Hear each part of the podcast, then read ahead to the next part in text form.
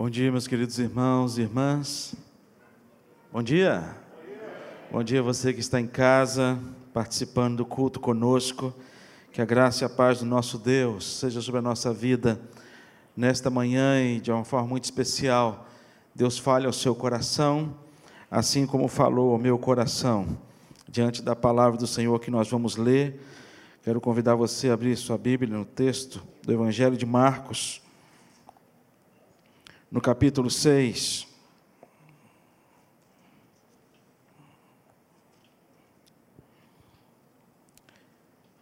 Evangelho de Marcos, capítulo 6.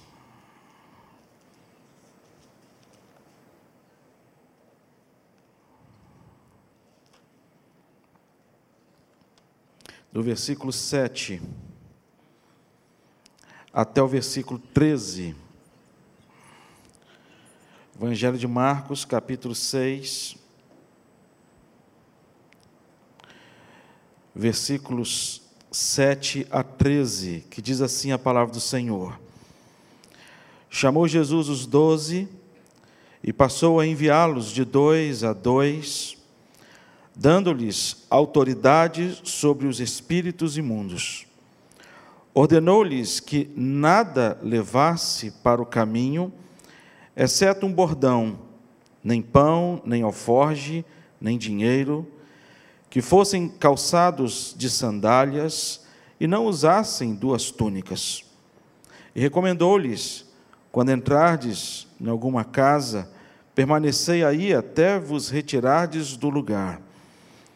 Se em algum lugar não vos receberem, nem vos ouvirem, ao sairdes dali, sacudi o pó dos pés em testemunho contra eles.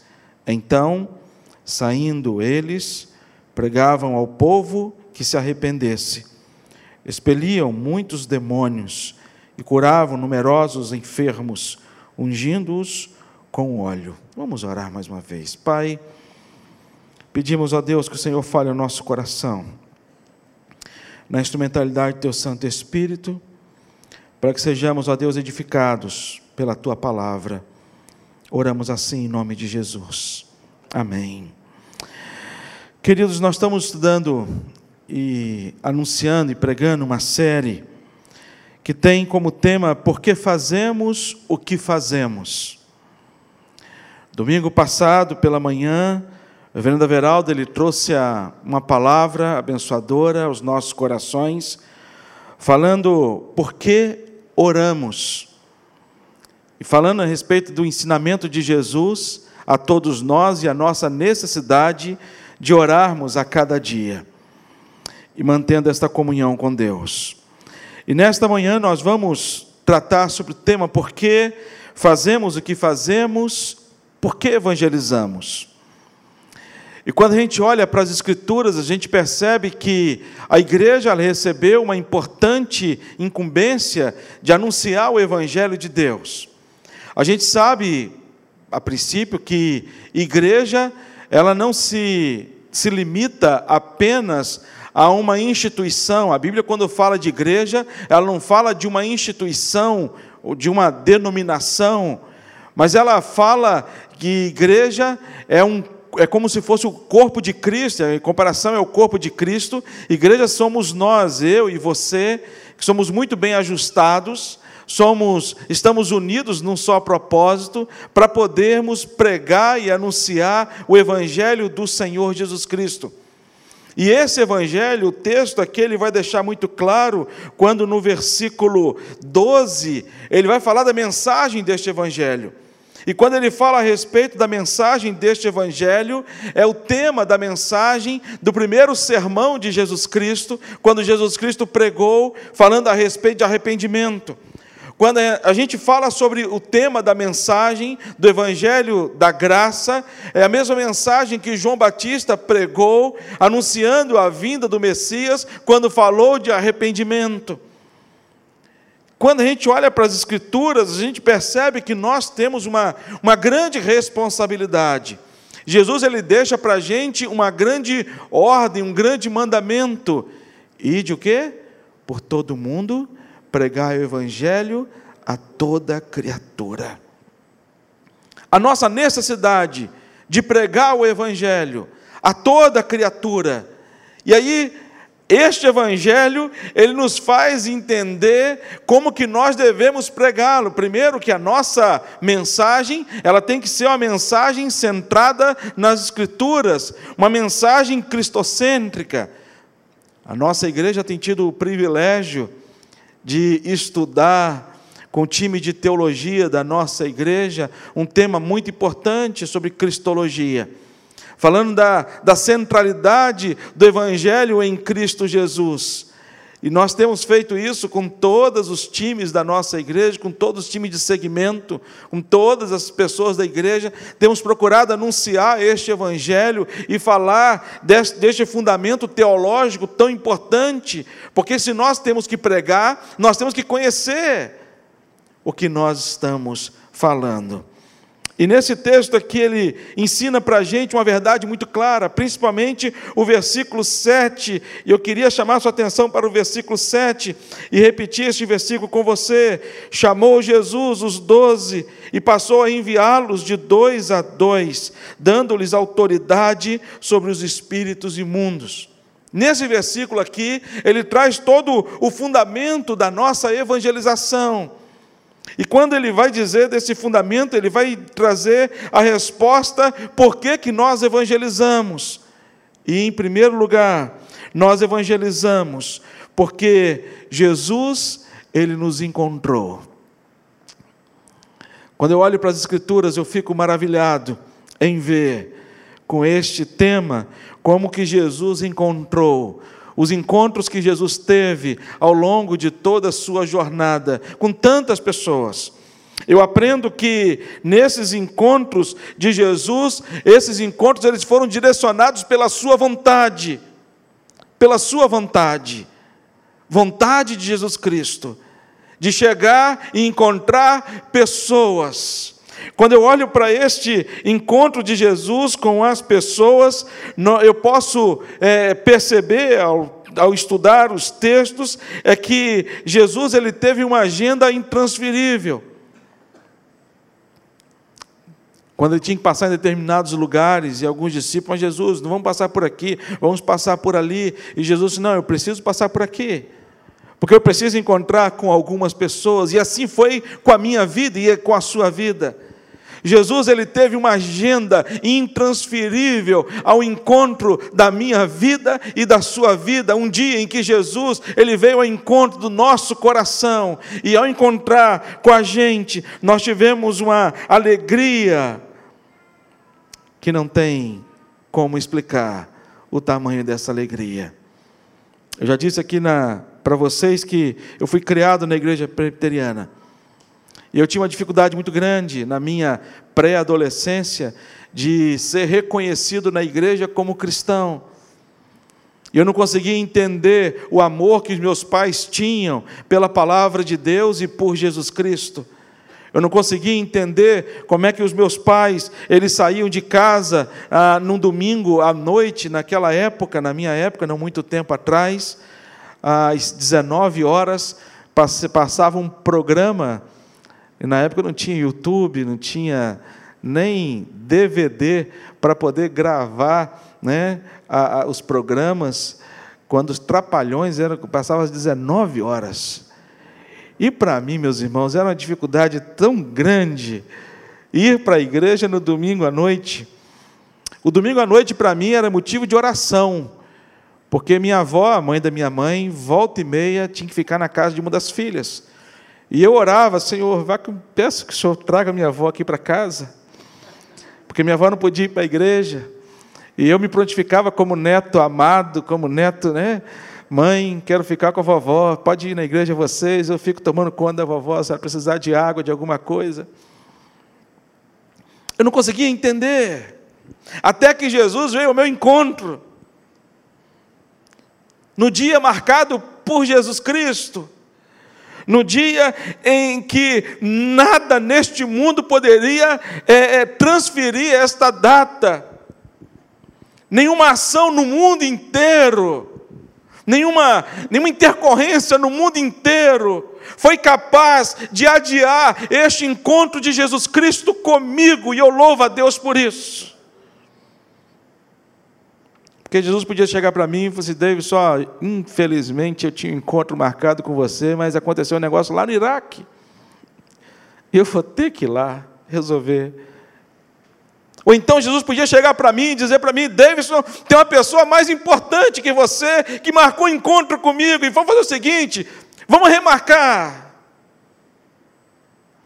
este encontro. Mas Jesus não fez isso. No tempo certo.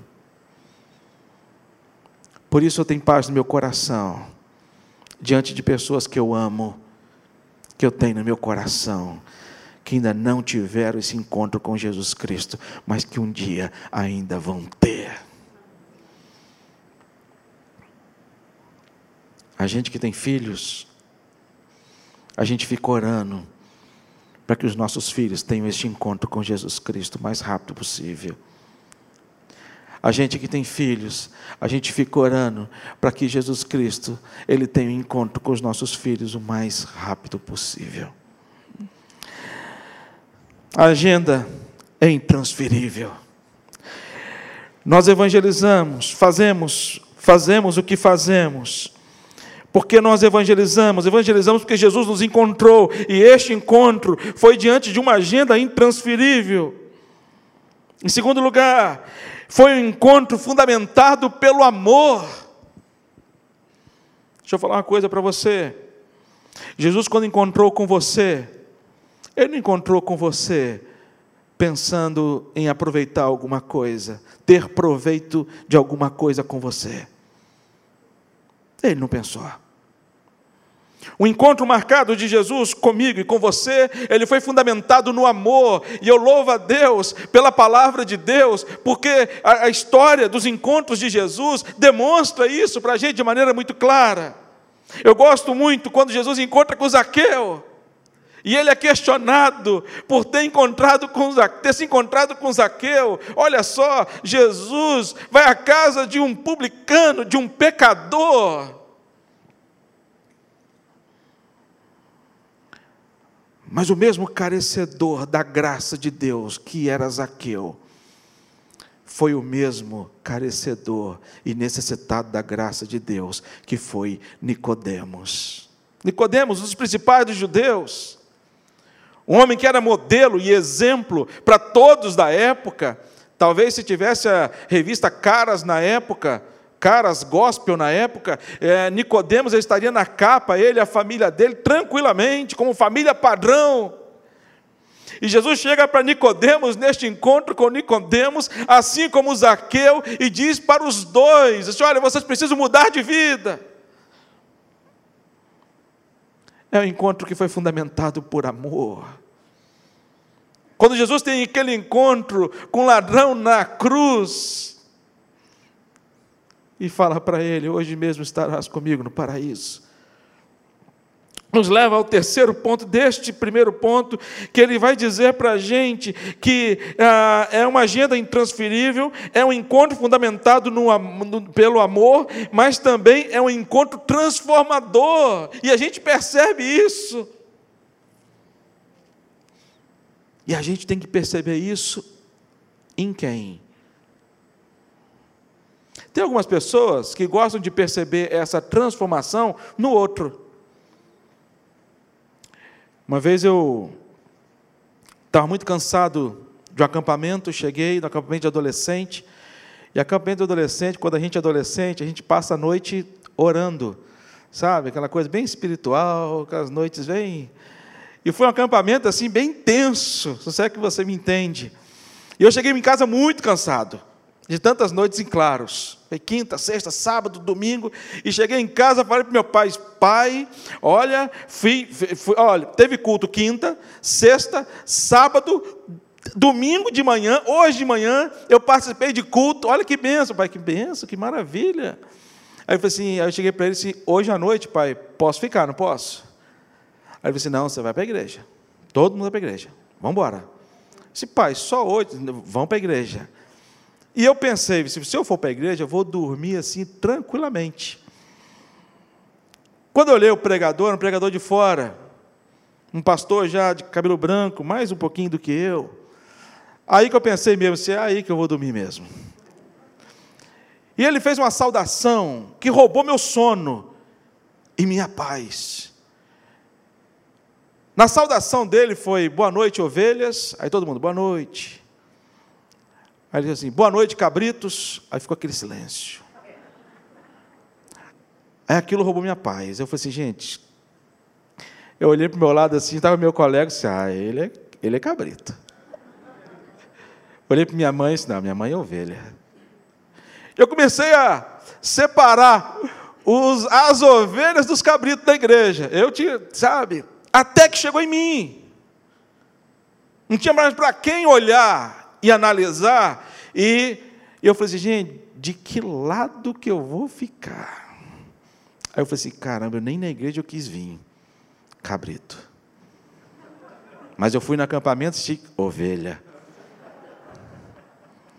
Como se o critério fosse estabelecido por mim e estabelecido pela, sabe, como se fosse alguma coisa assim, eu estabelecendo o critério dos outros, da vida dos outros, e quantas pessoas gostam, tem o prazer, tem alegria, tem o contentamento de olhar para o outro e dizer: Você é cabrito, você não é ovelha.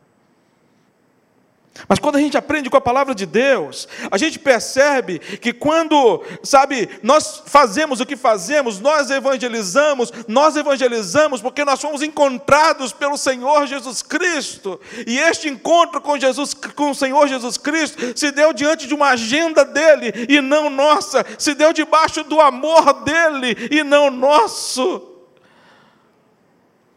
mas se deu diante de uma ação transformadora, pessoal. Eu tenho que me olhar no espelho todos os dias e olhar e falar assim: Davidson, você precisa melhorar no dia de hoje, porque o Espírito Santo de Deus habita dentro do seu coração. Porque você tem que se parecer com Jesus Cristo a cada dia mais e mais. Nós vamos viver a, a plenitude aonde? Aonde, irmãos? Nós vamos ver a plenitude da perfeição, da santidade. Aonde? Na glória. Enquanto aqui na terra nós vivemos a plenitude? Não. Podemos viver os 50%? Podemos. Podemos viver 70%? Podemos. Podemos viver 80%? Podemos. Podemos viver 90%? Podemos. Podemos viver 99,99%? Podemos. Que esse seja o seu alvo, que esse seja o meu alvo, diante deste encontro pessoal com Jesus Cristo, porque neste encontro pessoal com Jesus Cristo há uma transformação na minha vida e na sua vida. Se não houver essa transformação, é sinal de que este encontro eu estava apenas no meio da multidão e que Jesus passou e teve apenas com algumas pessoas e não comigo.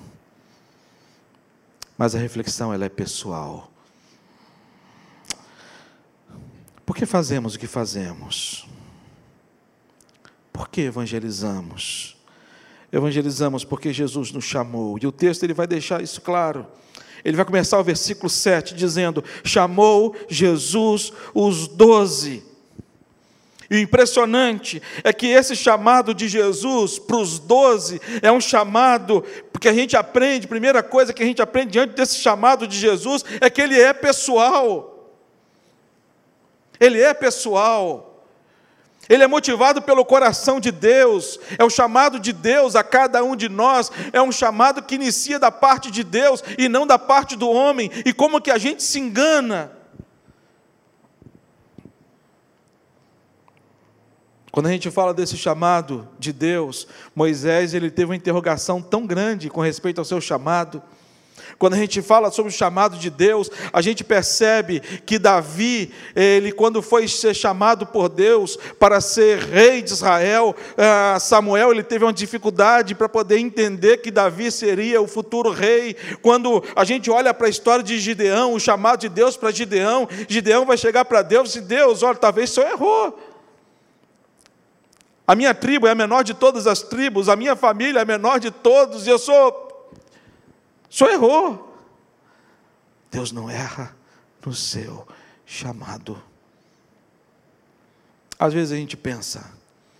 Eu, quando fiz o meu primeiro, o primeiro projeto Pé na Estrada, com adolescentes, lá na cidade de Exu, sertão do Pernambuco, a gente começou a fazer as inscrições para o projeto, e aí eu era secretário sinodal de adolescentes, Pegava adolescente de Guarapari, não sei se vocês vão ter uma noção geográfica, de Guarapari até Linhares, dá em torno aí de uns 300 quilômetros, 200 e poucos quilômetros de distância, assim, um raio de 200 e poucos quilômetros de distância.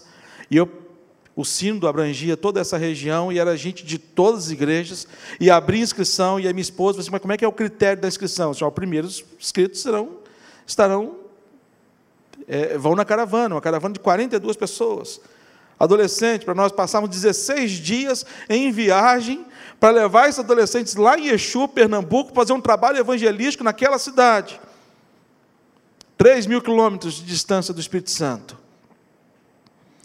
E aí, começamos a, a inscrição. Tinha uma menina, Fabrícia, lá que fazia parte da diretoria da Sinodal, ela chegou para mim e falou assim, pastor, papai não quer deixar eu ir. Eu disse, minha filha, não posso fazer nada, seu pai não quer deixar você ir. Não posso obrigar seu pai. O pai dela pertencia a uma outra denominação, não evangélica, e a, as três irmãs, as duas irmãs e mais ela e a mãe eram da igreja presbiteriana, mas só podiam ir na igreja presbiteriana se fosse na igreja dele um domingo. Então, um domingo na igreja dele, um domingo na presbiteriana, um domingo na igreja dele, um domingo na presbiteriana. E era assim que fazia.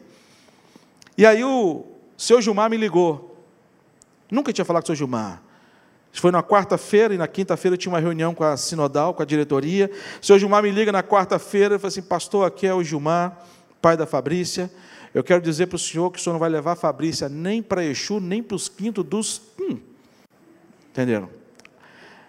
Aí eu falei assim: Senhor Gilmar, ele tu, tu, tu, tu, desligou o telefone. Na quinta-feira fui para a reunião da diretoria. E a Fabrícia, empolgadíssima, pastor, eu acho que papai vai deixar eu ir. Você está muito enganado, minha filha. Sabe nada. Aí eu falei assim, Fabrícia, eu acho que seu pai não vai deixar você ir. Ontem nós tivemos uma longa conversa. E ele me disse na conversa que nós tivemos que você acho que não vai. Eu disse, pastor, liga para ele, por favor. Eu falei assim, eu? Eu estava em Guarapari na reunião na primeira igreja lá de Guarapari. Eu falei com ela, Fabrícia, eu vou ligar. Mas se ele falar não, você nunca mais vai me questionar, nunca vai me pedir mais nada. Eu falei, pastor, prometo. Liguei para ele. Seu Gilmar, aqui é o pastor Davis. Ontem nós tivemos uma longa conversa e eu ouvi o senhor, hoje o senhor vai me ouvir. E comecei a falar para ele. Fez, aí, na minha fala foi, a Fabrícia só vai se o senhor deixar. Então, o senhor deixa. E o telefone ficou mudo um tempo. Eu falei assim, senhor Gilmar, Aí ele chegou e falou assim: ela só vai se eu for. Aí eu falei assim: ai meu Deus. Aí imaginei, 16 dias, dentro de um ônibus, cheio de adolescente, com um homem desse. Aí eu falei assim: vai me dar problema. Aí eu falei assim: aí eu, sabe aquele minuto de besteira? Eu falei assim: então o senhor pode ir. Aí ele falou assim: mas tem um problema. Eu, falei assim, eu pensei: graças a Deus, tem um problema. Eu disse: qual é? Eu falei assim: eu não sou crente. Eu falei assim: não é problema, o senhor pode ir. Aí ele falou assim: tem um outro problema. Eu falei assim: graças a Deus, agora esse vai ser um problema. Aí ele falou assim: ele chegou para mim e falou assim: eu fumo. Aí eu falei assim: só o senhor não fumar dentro das igrejas, nem perto de um adolescente. O adolescente não pode ver o senhor fumando. Então, qualquer adolescente não pode ver o senhor fumando. Aí ele falou assim: o senhor está onde? Estou aqui na primeira de Guarapari. Eu falei assim: eu estou indo aí fazer minha inscrição. Eu parei a reunião, saí triste, liguei para minha esposa, disse, Glícia, acabei com o projeto penetrado. Nem começou, já, já acabou. O seu Gilmar vai. Disse, quem é o seu Gilmar? E falei. A Gleice, não, fica tranquilo, isso é muito calma, fica tranquilo, vai dar certo. Como dá certo? Um homem desse, aí chega o seu Gilmar. Sabe aquele homem que tem um bigode assim que esconde a, a boca? Um sério. Sabe, aquele cara gordo. Aí fez a inscrição dele, e eu disse para ele, como, fiz, fiz, fiz todas as tentativas, falei todos os argumentos para ele não ir, para ele desistir. E ele não desistiu, foi lá e fez o acerto, pagou. Inscrição feita. Culto de saída, o senhor Gilmar não participou.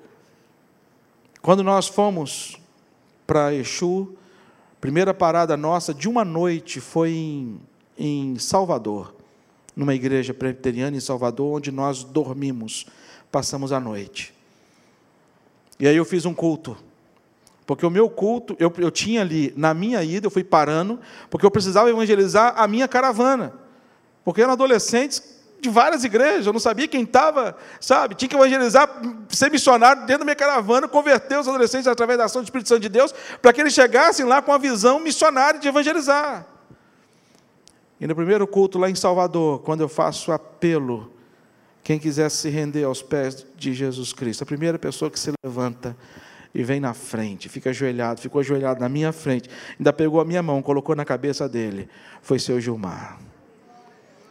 A Fabrícia se levantou lá do meio da igreja e veio correndo, pulando, dizendo: Pastor, a partir de hoje eu vou poder ir na igreja todos os dias, todos os domingos, porque meu pai se converteu.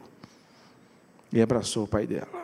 Ele tirou a carteira de cigarro dele e falou assim: Pastor, toma aqui minha última carteira de cigarro que eu fumei na minha vida. A partir de hoje eu não fumo mais. Quem que Deus chama? Depois de alguns dias eu voltei em Guarapari para batizar o seu Gilmar. Fiz o batismo dele. Depois de alguns anos eu voltei em Guarapari para poder consagrá-lo diácono da igreja presbiteriana de Guarapari. E hoje é meu amigo meu irmão, é um pai que eu tenho, seu Gilmar. Palauro. Que a quem que Deus chama? Quem? O chamado ele é pessoal. O chamado ele é irresistível. Não tem como a gente resistir ao chamado de Deus. Sabe por quê que é irresistível o chamado de Deus? Porque é um, é, é, um, é um chamado recheado de amor que você não tem noção. E aliás, você tem noção daqueles que já provaram desse chamado. E é um chamado intransferível. Nós não podemos transferir esse chamado de Deus diante das obras que nós temos a realizar. É um chamado intransferível. Terceiro lugar, porque fazemos o que fazemos? Por que evangelizamos? Evangelizamos porque Jesus nos enviou. Olha o texto: chamou Jesus os doze e passou a enviá-los de dois a dois. Se você perceber na palavra de Deus, você vai perceber que o chamado de Deus para a sua igreja não é para a igreja ficar inerte, não é para a igreja ficar parada, não é para a igreja ficar é, apenas como um clube social, aonde nós nos reencontramos dominicalmente ou semanalmente, quantas vezes forem, mas a nossa função como igreja é anunciarmos e proclamarmos este Evangelho de Deus e nos enviar para fazermos missões, e por isso que nós, Igreja Presbiteriana das Américas, temos feito missões, por isso que temos abraçado o IMPA, por isso que temos abraçado abraçado o lar samaritano, por isso que temos realizado ao longo de toda nosso, todo o nosso investimento um trabalho de gravação, para que essa mensagem ela seja multiplicada nas redes sociais, para que você utilize esta ferramenta da mensagem da proclamação do Evangelho de Deus, que é gravado dominicalmente e semanalmente, todas as nossas programações, para que você compartilhe. Nós vivemos um novo tempo.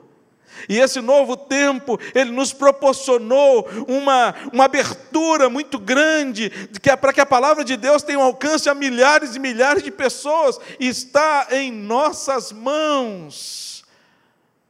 Apenas uma, um compartilhamento.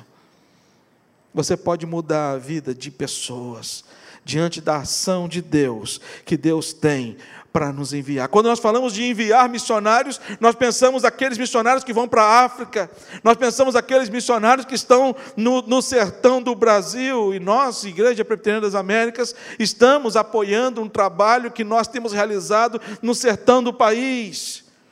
Um trabalho tão importante, meus irmãos. Um trabalho que, que Deus tem, tem, tem salvado tantas vidas. Anteontem eu recebi a ligação do, do reverendo é, Lucas, lá da igreja presbiteriana de Bela Sombra. Eu já falei aqui para os irmãos sobre esse, esse povoado. Fica lá em Piatã. Nós temos um campo missionário num, num distrito chamado Inúbia. Inúbia. É um distrito, o maior distrito, acho que um dos maiores distritos da Bahia. Nós começamos um trabalho lá no ano passado um trabalho difícil, que os evangélicos têm sido é, é, é, é, perseguidos, não perseguidos fisicamente, mas proibidos, com a dificuldade que nós tivemos de alugar uma casa para o missionário, porque as portas se fecham, porque ninguém quer alugar casa para evangélicos, onde o número de evangélicos não passa de 3%. Onde a necessidade e a carência é muito grande pastor de, que está em, em Núbia é o reverendo Antônio Jorge. O Antônio Jorge me ligou e falou assim: reverendo, recebi aqui uma, uma, uma, uma, uma um convite da líder comunitária da comunidade Cipó, para que eu fosse lá visitar, porque eles ouviram falar do trabalho que nós temos realizado. E é um trabalho que é um trabalho que temos realizado em várias áreas. Aqui no versículo 13 que nós lemos, ele vai dizer que Jesus Cristo não apenas é, enviou para pregar o evangelho, mas ele vai dizer: expeliram muitos demônios, curavam numerosos enfermos, ungiam com óleo.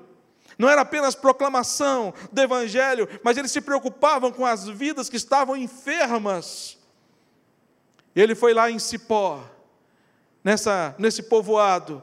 E lá em Cipó, nesse povoado, ele chegou e falou assim: Pastor, eu estou precisando urgentemente da van médico-odontológica aqui em Cipó, porque aqui em Cipó tem pessoas que nunca passaram por um tratamento odontológico, nunca foram dentista. A maioria das pessoas aqui estão sofrendo com, com, com, com, com dor de dente, com tantas outras coisas, eles estão pedindo urgentemente nós somos parceiros do Instituto Água Viva e eles têm três vans médico-odontológicas. É um trabalho que tem como quatro, tem, tem quatro pilares como base. Primeiro pilar, área de saúde. Nós temos enviado para lá médicos de três em três meses para poder percorrer os povoados e atender os povoados. Nós temos três vans médicos odontológicas que ficam rodando o sertão, da, o sertão do nosso país, do Piauí até a Bahia. As vans não param, não ficam estacionadas esperando o horário de atendimento ou o tempo de atendimento. Essas vans elas atendem todos os dias. As três vans, está sendo comprada a quarta van. Área da saúde, área de esporte e educação complementar. Na área de esporte e educação complementar, nós temos 920 crianças nas nossas bases, lá na região de Brotas de Macaúbas, Piatã, Oliveira dos Brejinhos e Pupiara, nessas quatro cidades. Nós temos 920 crianças inscritas e recebendo aulas de música, aula de alfabetização, aulas de reforço escolar e também área de esporte e balé. Quatro áreas: saúde, saúde, educação complementar, esporte e geração de renda. Na área de geração de renda, uma empresa lá do Espírito Santo, lá de Venda Nova do Imigrante, é, Venda Nova, Venda Nova do Imigrante, que é uma cidade lá do Espírito Santo, na região serrana do Espírito Santo, um irmão, um irmão que não é, inclusive não é evangélico, ele, ele é o maior comerciante de morango do Brasil através da empresa Peter Frutti. E ele então fez uma pesquisa, contratou uma empresa da Argentina, fez uma pesquisa para poder ver em que lugar do Brasil poderia se produzir morango, plantar um morango e ter um morango de qualidade. e caiu que a região lá da Chapada é o local ideal. E ele então procurou o Instituto Água Viva para que pudesse fazer uma parceria, para que o Instituto pudesse cadastrar os pequenos agricultores, e ele vendia as mudas, facilitava a, a, o pagamento da, de todo o material, ensinava técnica, e pessoas que estavam plantando palma e colhendo palma, poderiam plantar morango e colher morango e ter uma renda. Visitei uma comunidade de assentamento sem terra, em julho do ano passado. Conversei com o senhor Francisco sobre a possibilidade dele e a comunidade dele plantar o um morango. 18 famílias no, no assentamento. E aí ele aceitou, fez o cadastro, a empresa aprovou, perfurou o poço, botou à disposição da comunidade e eles começaram o plantio do morango. O morango, com 40 dias, ele já está produzindo, já está colhendo morango. A empresa ela passa recolhendo morango, dá toda assistência, todo o material de como que você pode é, colher o morango, como é que você vai guardar na caixinha, dá a caixinha, dá tudo. Quer dizer, vende, né? depois recebe. O poço é dado pelo Instituto. Eu retornei ao seu Francisco depois de seis meses. E aí cheguei no seu Francisco, e aí, seu Francisco, oh, pastor, que bom te ver. E estava lá colhendo morango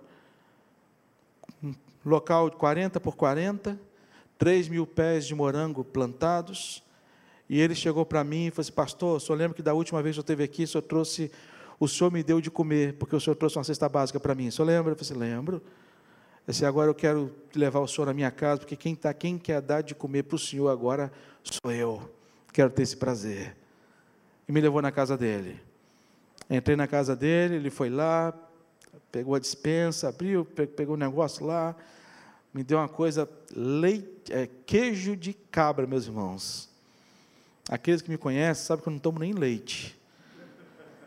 Queijo para mim é distância. Quando ele veio aquele pedaço de queijo de cabra, eu falei assim: Jesus toma conta. É agora. Sabe? Aí saímos aí para fora, ele olhou para debaixo da árvore, disse, pastor, só lembra que ficava debaixo daquela árvore ali? Aí eu olhei debaixo da árvore, tinha uns cortezinhos, sabe? Bem antigo, mas bonitinho. Aí eu falei assim, não lembro não. Assim, ali ficava a minha carroça. Hoje está ali o nosso carrinho, que serve a minha família e serve a nossa comunidade. Está tirando uma renda aproximadamente de 3 mil reais mês. Aí ele chegou para mim e falou assim: ah, quero te apresentar meu filho. E o olho dele encheu de lágrima. Esse filho aqui tinha 10 anos que eu não via, porque estava em São Paulo, porque aqui não tinha o que produzir. Meu filho voltou para casa e está com a rocinha de morango dele e está produzindo o morango dele. Depois de dez anos, eu pude ver os meus fi meu filho e conhecer os meus netos que eu não conhecia. Por que fazemos o que fazemos? Por que evangelizamos? Nós evangelizamos porque Jesus nos enviou, meus irmãos. Nós estamos num trabalho lá de, de de fazer banheiros. Banheiros. Eu estou com esse projeto no meu coração. Já construímos, foram 18 banheiros. Precisamos construir muito mais. Aí você pode me dizer, mas pastor, como assim banheiro? Por causa do conforto.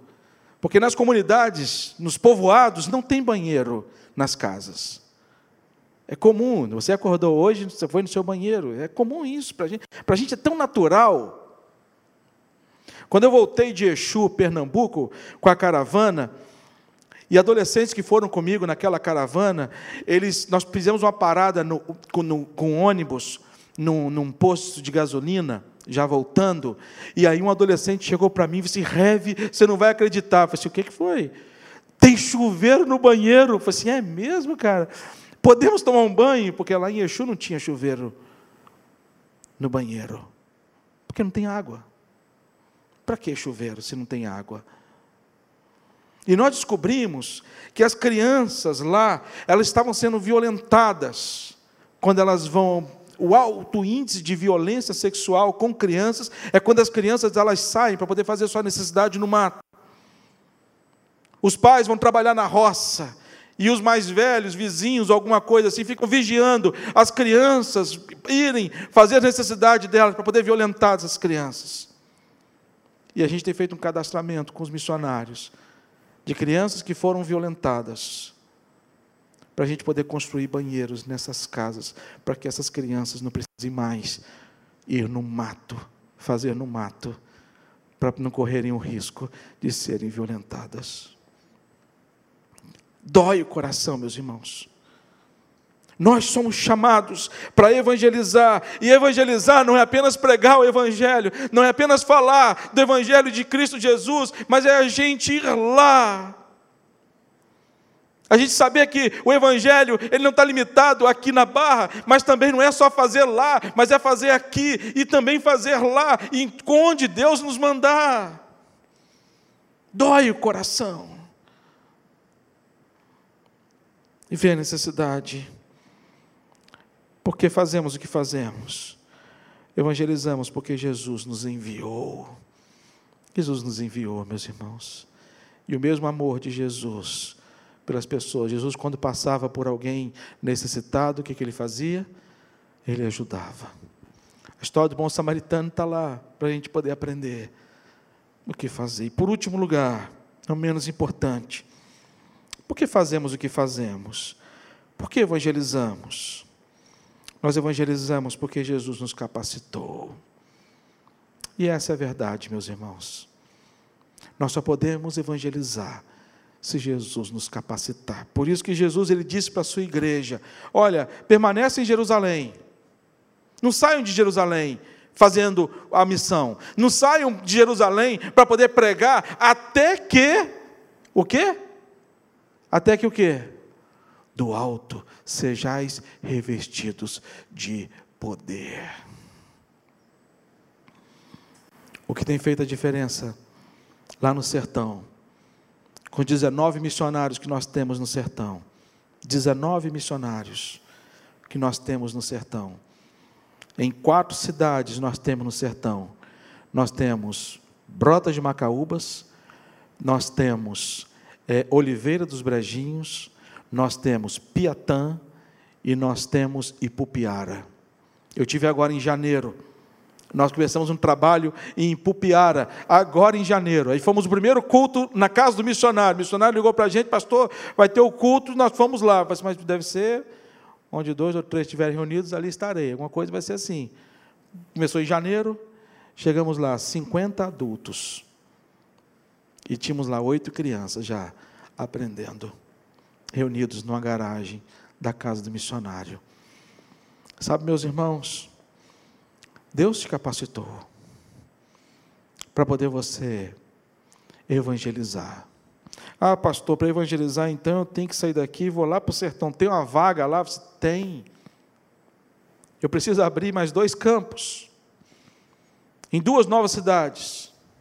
Boqueira e a outra cidade fugiu o nome, que é um nome difícil. Eu confundo os nomes. Eu sei de Boqueira. Precisamos abrir mais duas. Precisamos ter mais missionários nos povoados. Eu preciso de que Deus ah, converta o coração de professores, para que eu possa contratar esses professores para dar reforço escolar. Eu preciso que Deus converta o coração de músicos. Lá de Pupiara, Deus converteu o coração, ninguém menos do que o regente da banda da cidade, Adriano. Está feliz da vida. E é professor de música na região.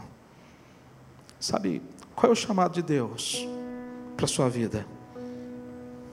De que maneira? Você tem falado do Evangelho de Deus.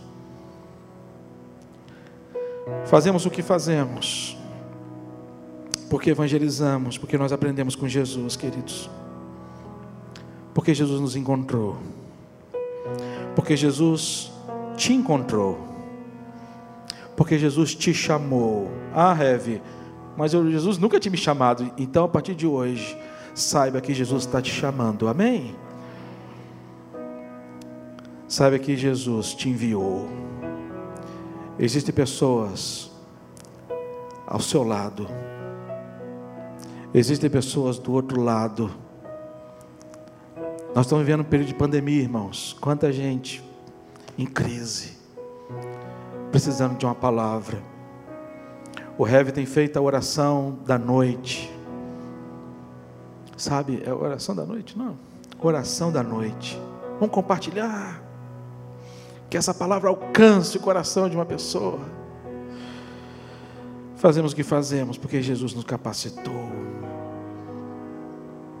É Ele que capacita. É Ele que capacita. Nunca perca isso de vista. É Ele e somente Ele, e para a glória dele. Quero orar com você, vamos orar. Ó Deus, peço ao Senhor, que o Senhor, Deus, continue realizando a obra do Senhor. Que o Senhor continue, ó Pai, encontrando pessoas e usando a gente, Deus, para encontrar pessoas. O Senhor usa a tua igreja. Que a gente, ó Deus, seja direcionado pelo Senhor para encontrar as pessoas certas, necessitadas, carentes de ouvir a tua voz. Que a gente tenha convicção no nosso coração de que fomos chamados. Que tenhamos, ó Pai, no nosso coração a certeza que o Senhor que nos enviou. E eu peço a Deus, por mim, pelos meus irmãos e pelas minhas irmãs, os que aqui estão, os que estão em casa e aqueles que estão, Pai, espalhados pelo mundo inteiro, que a gente forme uma grande família, Pai. Nós somos uma grande família e temos uma mensagem maravilhosa para anunciar que é a mensagem da salvação em Cristo Jesus. Ajuda-nos, ó Deus, e usa-nos pela tua graça, pelo teu amor, em nome de Jesus. Amém.